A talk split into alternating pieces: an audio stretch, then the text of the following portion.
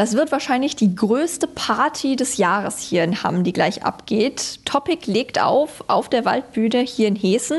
Und wir haben jetzt vorher am Lippewelle-Mikrofon. Hallo Topic, schön, dass du da bist. Direkt als erste Frage, was ist so der erste Eindruck von Hamm, den du heute bekommen hast? Ich habe nichts gesehen außer Landstraßen eigentlich und äh, sehr viel Grün.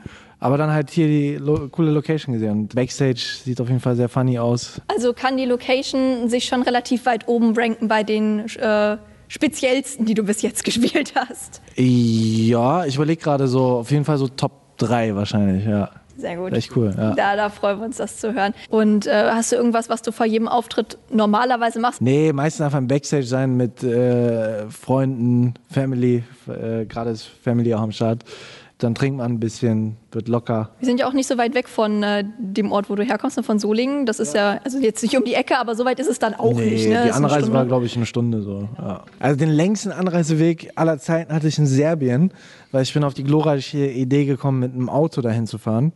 Und äh, das war in der Zeit kurz vor diesen äh, Überschwemmungen. Und dann im Süden war halt einfach so ein krasser Regen, dann Vollsperrung. So. Und ich glaube, wir sind über 20 Stunden gefahren dahin. Oh krass. Und ich bin halt angekommen gar nicht geschlafen. Irgendwie drei Stunden später war Stage Time dann. Oder? Also hat noch gereicht. Zum Glück, ja. Wie oft ist, kommt das bei deinen Freunden denn eigentlich so vor, dass dann jemand sagt, hey, du, ich habe nächste Woche Geburtstag, kannst du nicht auflegen? Das Lustige ist, von meinen engen und guten Freunden fragt das niemand. Aber so Leute, so, mit denen ich in der Grundschule war, kommt dann plötzlich so, hey, Tobi, ja, äh, bla bla, wir waren in der Grundschule. Ich heirate nächste Woche. Hast du nicht Bock, da DJ zu sein? das ist halt so, seit 20 Jahren kein Kontakt und dann so, äh, kommen halt solche Fragen halt. Ja. Aber äh, legst du denn schon mal bei deinen besten Freunden dann als Überraschung auf oder so, auch wenn die nicht fragen? Ich überlege gerade, wo ich das gemacht habe. Bei meinem Bruder auf der Hochzeit habe ich aufgelegt. Bei Dagi auf der Hochzeit habe ich aufgelegt. Ich glaube, das war's. Ich habe auch gelesen, dass du, wenn du einen Song fertig hast, dass du den einmal richtig fett laut im Auto aufdrehst. Immer, ja. Und das ist so der, der Härtetest quasi, Feuerprobe. Ja, unter anderem. Ich höre es ja auch auf Kopfhörern und äh, mittlerweile auch echt am Handy, weil viele Leute einfach über das Handy Musik hören.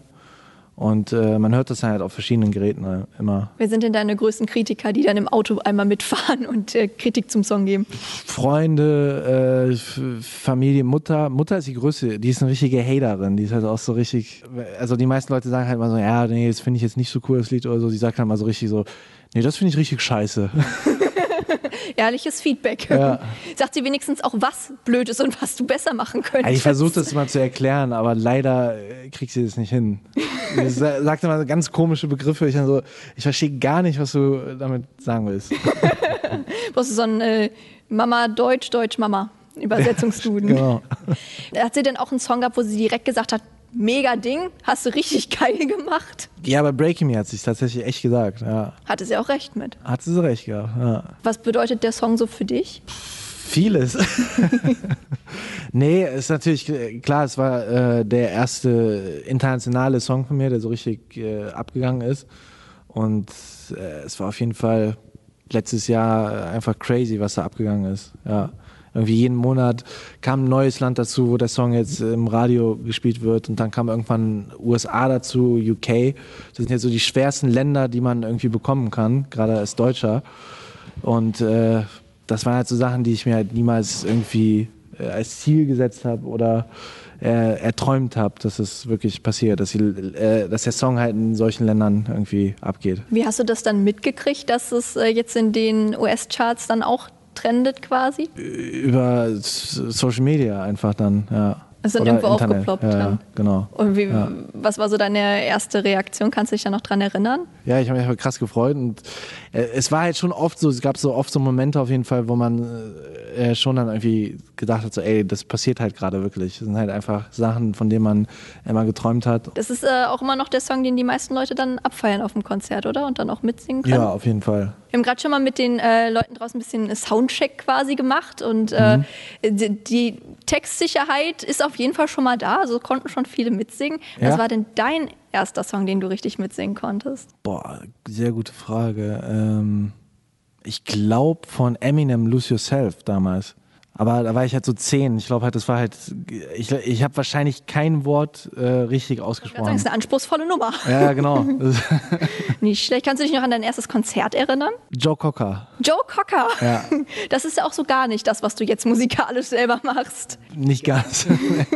Nee, mein Vater ist äh, Joe Cocker-Fan oder war. Ja, da war ich acht, glaube ich. Ist aber auch ein sehr frühes Konzert, ne? Ja. Aber denkst du gern dran zurück? Die Musik hörst du auch dann immer noch, wenn du selber nicht. Äh, ich finde, also von, von äh, so 70er, 80er Musik äh, ist es auf jeden Fall einer der coolsten Sänger. Also von der Stimme her ist er ganz krass auf jeden Fall gewesen. Ja. Und zwar habe ich gelesen, dass du ja gar nicht davon geträumt hast, DJ zu werden. Dass dein Musiklehrer dich ja quasi zur, da, zur Musik dann gebracht hat. Äh, Ja. So mehr oder weniger. Aber weißt du denn, dass, dass, du- dass du jetzt so krass Musik machst? Ja, der hat dann in einer E-Mail irgendwie geschrieben, dass der irgendwie mittlerweile dann irgendwie, ich glaube, äh, Großvater geworden ist und dann irgendwie über die Enkelkinder irgendwie was mitbekommen hat. Was wolltest du früher eigentlich werden, bevor dein Musiklehrer in dein Leben getreten Oh, ich wollte so vieles werden. Also ich wollte, ich glaube, der erste Berufswunsch, den ich hatte, war Formel 1-Fahrer. Ich bin ja auch Go-Kart gefahren, auch deutsche Meisterschaften. Ich glaube, ich wollte auch mal, wo Tony Hawk rauskam, wollte ich ja mal Skateboarder werden. Ich kann auch immer noch einen Kickflip. Äh, und, Basketball, und dann mit äh, so mit 12, 13 habe ich mit dem Go-Kart-Fahren aufgehört und dann wollte ich Basketballspieler werden. Habe dann auch einen Verein gespielt und so. Und jetzt ist es gar nichts Sportliches, sondern was Musikalisches geworden. Aber ich habe eine witzige Story letztens gehabt, ähm, weil, weil ich immer noch manchmal denke, so, ey, Formel 1-Fahrer wäre eigentlich viel geiler. Äh, ich war auf dem Formel 1-Rennen gewesen äh, über den Sponsor von Mick Schumacher. Und dann durfte ich halt in die Boxengasse und da war dann äh, sein Teamkollege, äh, Nikita Massepin heißt er.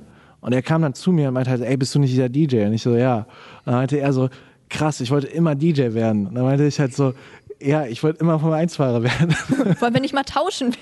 Hätte ich nichts gegen. Du fährst mal ein Rennen für Mazepin Ja. und er legt mal einmal für dich auf. Hätte ich gar nichts gegen, ja. Jetzt hast du ja gerade gesagt, Breaking Me war so der erste internationale Durchbruch quasi.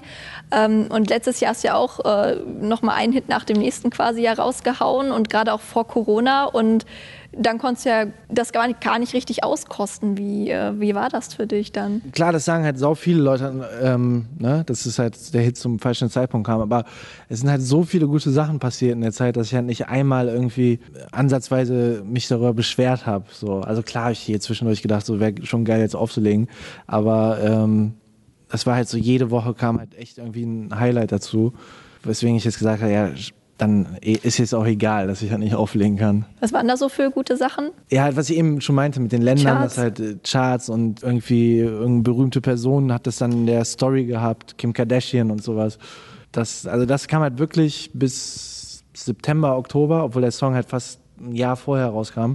Und heute zum zweiten Mal dann in Deutschland live. Das erste Mal ohne irgendwie Abstand und ohne Autokino. Deutschlandpremiere. Vielen Dank fürs Interview-Topic und dann gleich viel Spaß auf der Waldbühne.